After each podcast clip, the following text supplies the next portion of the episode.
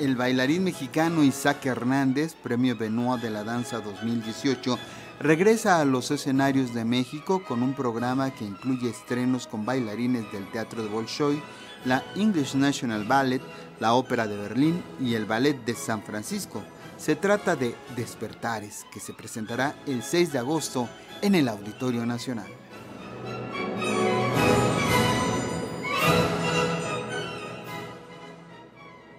Convencido de que la danza es tan indispensable para el bienestar y el desarrollo emocional de todos, después del periodo que mantuvo confinado al mundo, el bailarín mexicano Isaac Hernández, Premio Benoit de la Danza 2018, regresa a México con la Gala Despertares 2022. Todos eh, hemos vivido unos momentos muy difíciles en los últimos años y creo que es un gran momento para reencontrarme con el público mexicano y reencontrarnos en este gran recinto con la oportunidad de poder tener de regreso en nuestro escenario más importante del país, a lo mejor del mundo de la danza, eh, y poder vivir estos momentos compartidos que me parecen tan, tan fundamentales para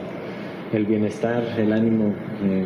y el desarrollo emocional de, todos nosotros. Creo que es, un,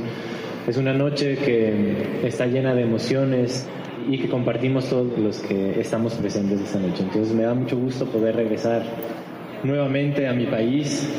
Eh, es un gran logro poder estar aquí. Entre emocionado y hasta nervioso dice, pugna por volver al reencuentro con una gala en el Auditorio Nacional el 6 de agosto, que incluirá bailarines de la Ópera de Berlín, del Teatro Bolshoi, del English National Ballet y del Ballet de San Francisco con estrenos y piezas únicas, interpretadas por alrededor de 30 bailarines. Regresa Tost de Akram Khan, que va a bailar eh, Tamara Rojo.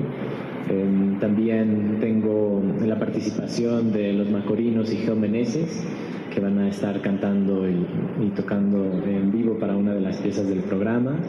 Em, viene mi hermano Esteban, que viene a bailar con Yurgita Dronina, viene a bailar eh, también repertorio exclusivo del San Francisco Ballet. Y, creo que somos fieles a nuestro eslogan, de traer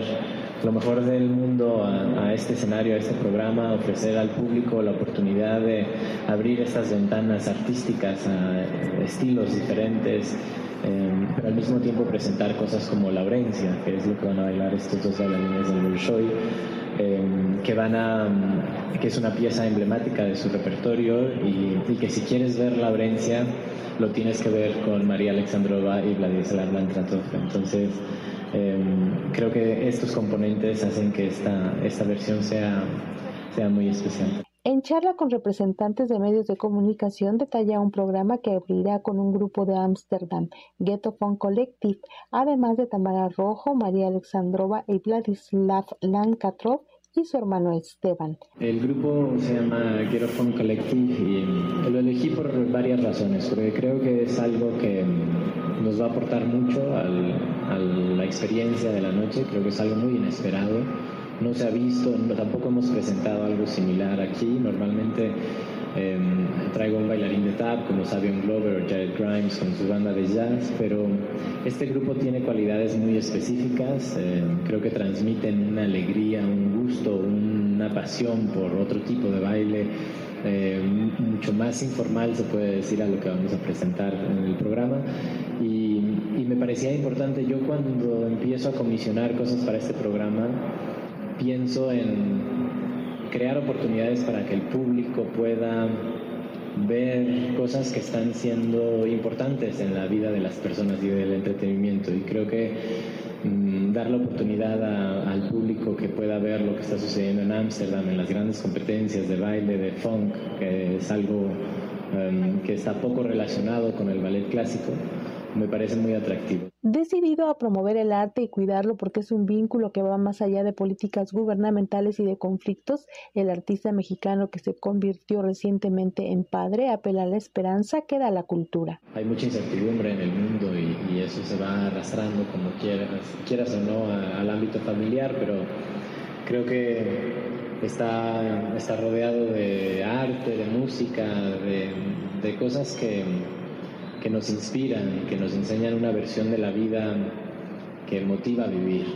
Y, creo que en el futuro eso es lo que tomo como certeza. Quiero que que tenga acceso a estas, a estas expresiones artísticas, quiero que se pueda sentir libre de ejercerlas, que, que pueda saber lo que es la música, el ballet clásico, el teatro, y que pueda sentirse apasionado por la vida. Para Radio Educación, Alejandra Leal Miranda.